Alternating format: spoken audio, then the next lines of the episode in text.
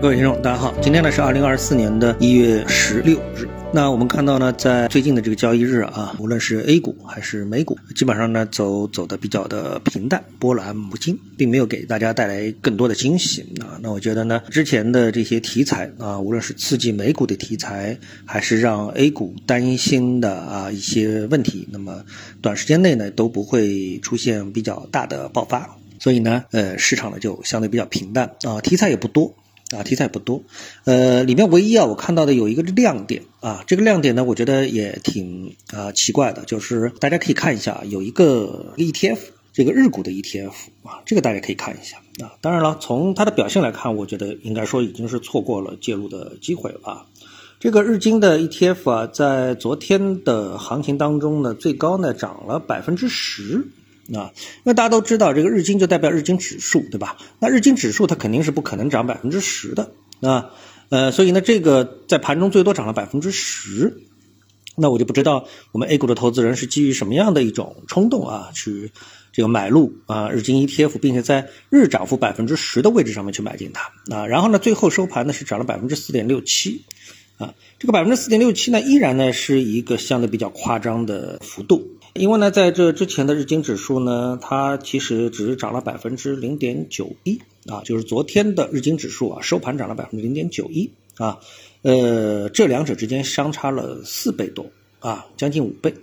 然后呢，我们再来看这个日经指数的它的一个长期的表现啊，就是呃，我们先说这个 ETF 的长期表现啊，这就比较夸张，更夸张了啊。那么它这长期的表现呢，在差不多去年二零二三年的十月份的时候啊，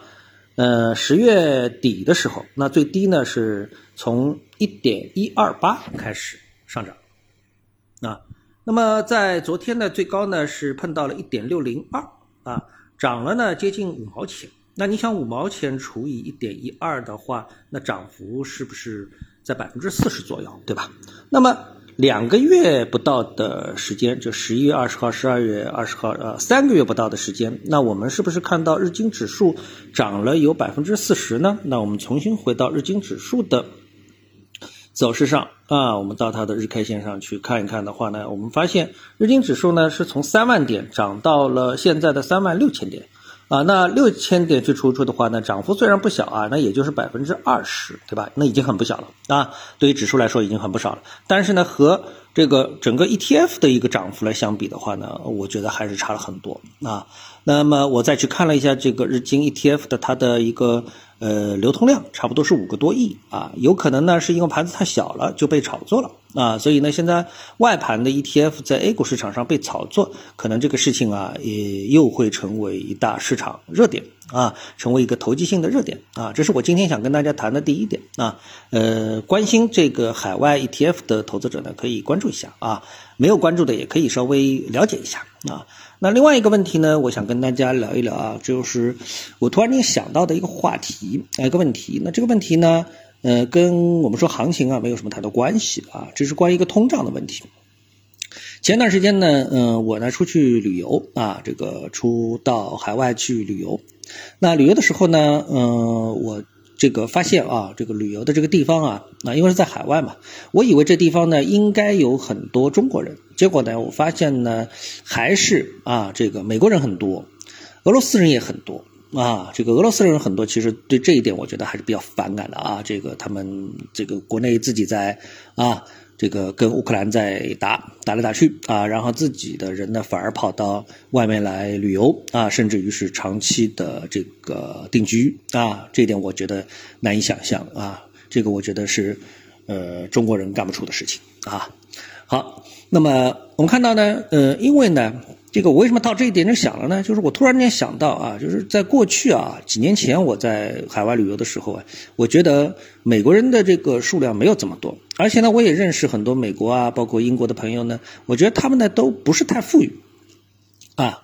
呃，然后呢，进入到这两年的时候，特别是去年二零二三年的时候，美国啊连续的加息，连续加息之后呢，就导致一个现象呢，就是美国啊这个我们说。工人阶级啊，美国的这个产业工人也好啊，普通就反正就是工人，非资本家，因为无非就两种嘛，一种开公司的就是资本家啊，给给这个呃资本家打工的就是工人，对吧？那我们就简简而言之，打工的那那打工的呢，哎，普遍是加了工资，对吧？要跟上这个通胀的水平，所以我们在新闻当中看到了很多啊，这个汽车公司啊等等之类的啊，都是这个公司哗哗这拼命的往上涨啊。这一涨之后呢，那你想啊，你涨了工资，你肯定就是有钱了嘛，就更有钱了，对吧？就是就就就对吧？这是很容易理解的啊。所以这里面我就觉得一个很奇怪的一个问题，就是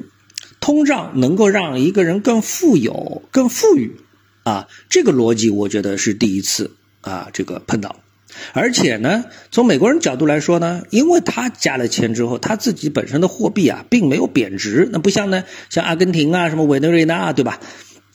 土耳其啊，来一个恶性通胀之后呢，呃，直接体现的不是说这个人民更富裕了啊，而是呢那个货币贬值了啊，货币贬值了。那么对内呢也是高通胀，对外呢货币贬值之后呢，它的这个购买力也大幅的下降，对吧？啊，就比如说像日本吧，虽然它不是这个通胀引发的，对吧？但是呢，它的这个呃日元的币值从一百变成了一百五，那这个贬值幅度这么大，对吧？那明显的你到海外去这个旅游也好啊，干嘛也好啊，就贵了嘛，对吧？但是你到日本去的话，你就会觉得便宜了啊，因为日元便宜了，对吧？所以呢，这个美国的这个通胀，我觉得就非常恶劣。啊，它这个什么呢？它这个通胀啊，它自然而然就把它的这个财富啊，它不仅提升了这个整个整体美国的一个财富水平啊，另外呢，它也把这个就是这种财富的这种水平啊，呃，一一定程度上并不是由于他自己来创造的财富啊，而是通过一种通胀的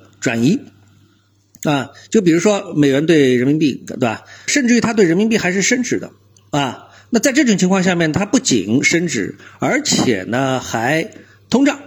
啊，就比如说在美国你打工，对吧？你本来上一个月挣个呃多赚一点啊，一万美元啊，一万美元，然后来了一个百分之五的通胀吧，对吧？那你就挣了一万零五百啊，这已经你已经加工资了啊。然后呢，你这一万零五百呢，你的在这个跟人民币的汇率上面呢，又从六点八。变成了七点一五啊，你又挣了啊！如果是到日元的话呢，你就挣更多了，对吧？相对日元你就挣更多了，那呃，你就挣了又挣了百分之三十啊！所以呢，这个美国人的富裕呢，完全建立在日本人的痛苦身上啊！这我觉得就相当相当恶劣。啊，当然这个问题呢，我也不是说做绝对的谴责，我只是把这样观察的一个现象啊，呃，跟大家通报一下。那如果说你也注意到这个现象之后呢，你可能对其他的这个经济问题啊，可能会有进一步的思考。我们不说这个思考的结论是不是正确啊，会有更进一步的深入的思考。